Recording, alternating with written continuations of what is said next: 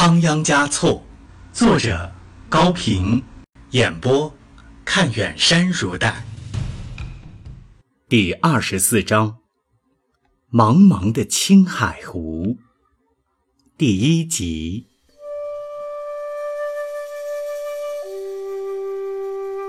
藏北草原的春天比拉萨来得更晚。六月间。从唐古拉雪峰上吹下来的风，还有些寒意。押送仓央嘉措的队伍，在阴沉的云天下，踏着还未消尽的残雪，缓慢地向北移动。习柱不时地望着天空，寻找云层的裂缝，希望太阳能露出脸来，驱赶一点冷气。只有带着行家的仓央嘉措感到浑身汗涔涔的。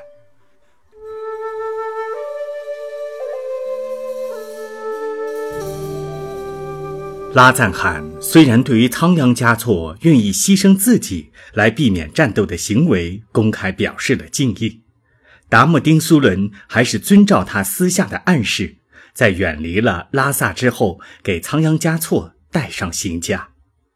既然圣旨上写的是直线，被直线者当然就得像个朝廷命犯的样子，这样沿途的僧俗人等也就不敢前来朝拜或迎送了，可以省掉许多的麻烦。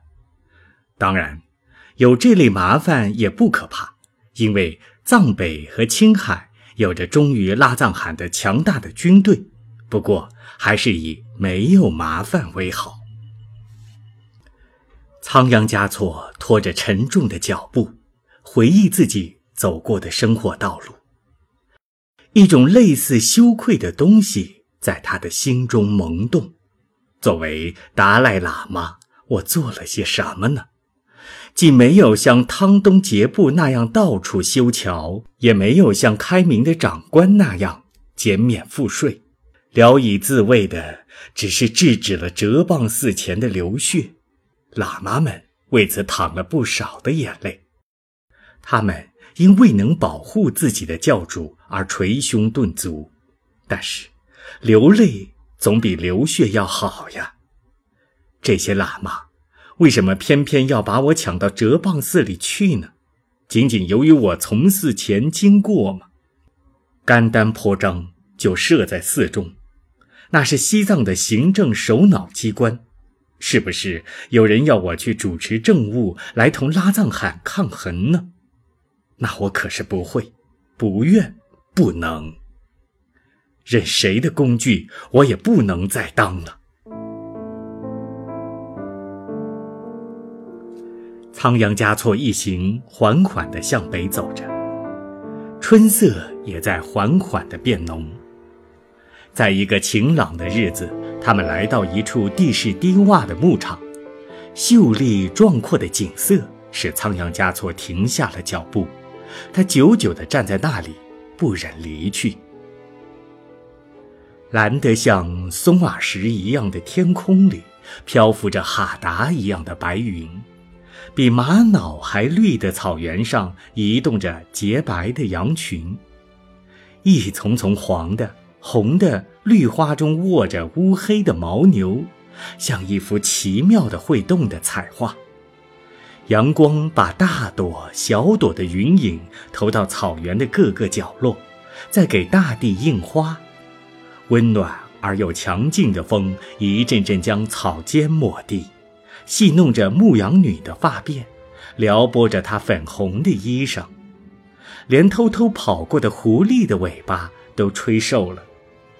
远处，每一道山沟都伸出一道闪光的溪流，那是山顶的积雪送来的。在无数的洼地形成无数的湖泊，对谁都转动着秋波。这样的景色，仓央嘉措作为西藏人也是第一次见到。他深深的爱这个地方，如果能在这里架一顶帐篷。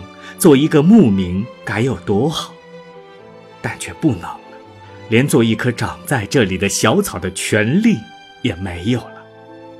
也许再也不会从这里走过了。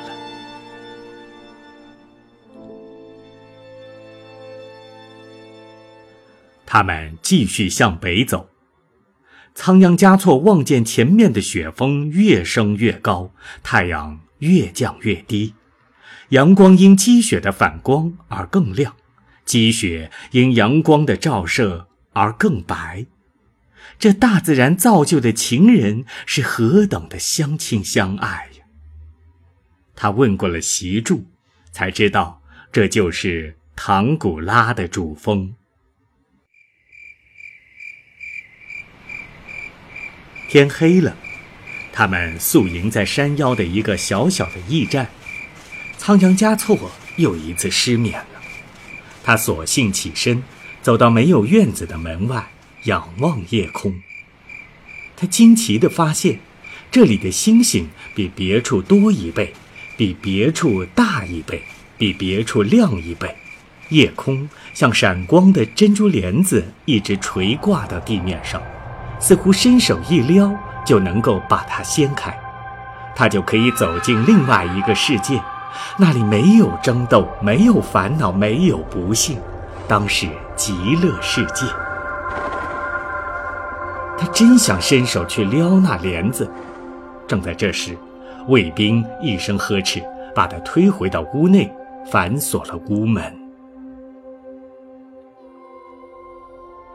过了昆仑山口。习柱指着山腰间一个不大的洞子说：“你们看，这个地方叫纳赤台。当年文成公主进藏的时候，从长安带来释迦牟尼佛像，差夫走到此处，实在抬不动了，就把佛像的底座留在了这里。大家停下来，在洞口看了一会儿，这个一眼就能看到底的佛龛式的小洞里，什么也没有。”只好赞叹了一番，又继续前行。习主知道，在西藏和青海的藏族地区，到处都流传着文成公主曾经路过的故事，并且把它神化了。其实，文成公主入藏时到底走的哪条路，她也并不清楚。仓央嘉措心想。文成公主和西藏人民和睦地生活了三十九年才去世，她的墓就在琼结，自己的肉身将会葬在何处呢？还是不必计较吧，只要是华夏大地，随处都可以容纳他的骸骨。他感到悲愤的，是作为罪人被迫离开西藏，在短短的年月里，一些人硬把他捧到天上。另一些人又硬把他踩到地下，一会儿是欢呼朝拜，一会儿是武装押送，真是不可理解。地上的风云比天上的风云还要多变，还要迅猛，而他不过是，而他不过是一个普通的青年，诗歌上有功，政治上无辜，生活上多情，宗教上寡趣，最终。得到一副行家。他回望着茫茫的昆仑，跨过清澈的通天河，大自然的诱人反而增添了他的伤感。诗人的心底的诗情已被重压在大山之下，他像一个歌手被扼住了喉咙。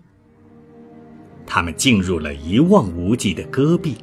一个叫格尔木的地方出现在面前，从那里荡出了一串尘土，迎过来的是另一队蒙古骑兵。侧望阿兰布坦，似乎完全忘记了他曾经发表过的六世是贾达赖的声明，派人前来迎驾了。看来，也正如康熙皇帝的预料。他怀着政治目的，想试探一下能不能把仓央嘉措弄到准噶尔去。习柱和达姆丁苏伦当然是不允许的。他们用堂堂正正的、无可辩驳的理由，很有分寸的拒绝了对方的迎接。为了防止意外，立即从格尔木折向东行。其实，即便是绝无意外，他们也都不愿在此久留。因为附近的水草中有一种蚊子，只要无风，就不分昼夜的到处咬人。它飞起来没有声音，比普通的蚊子小得多，却能叮透人的衣服。除了来自北京的两位使臣，其他人都很少见过蚊子，更难忍受这种使他们无力抵挡的围攻。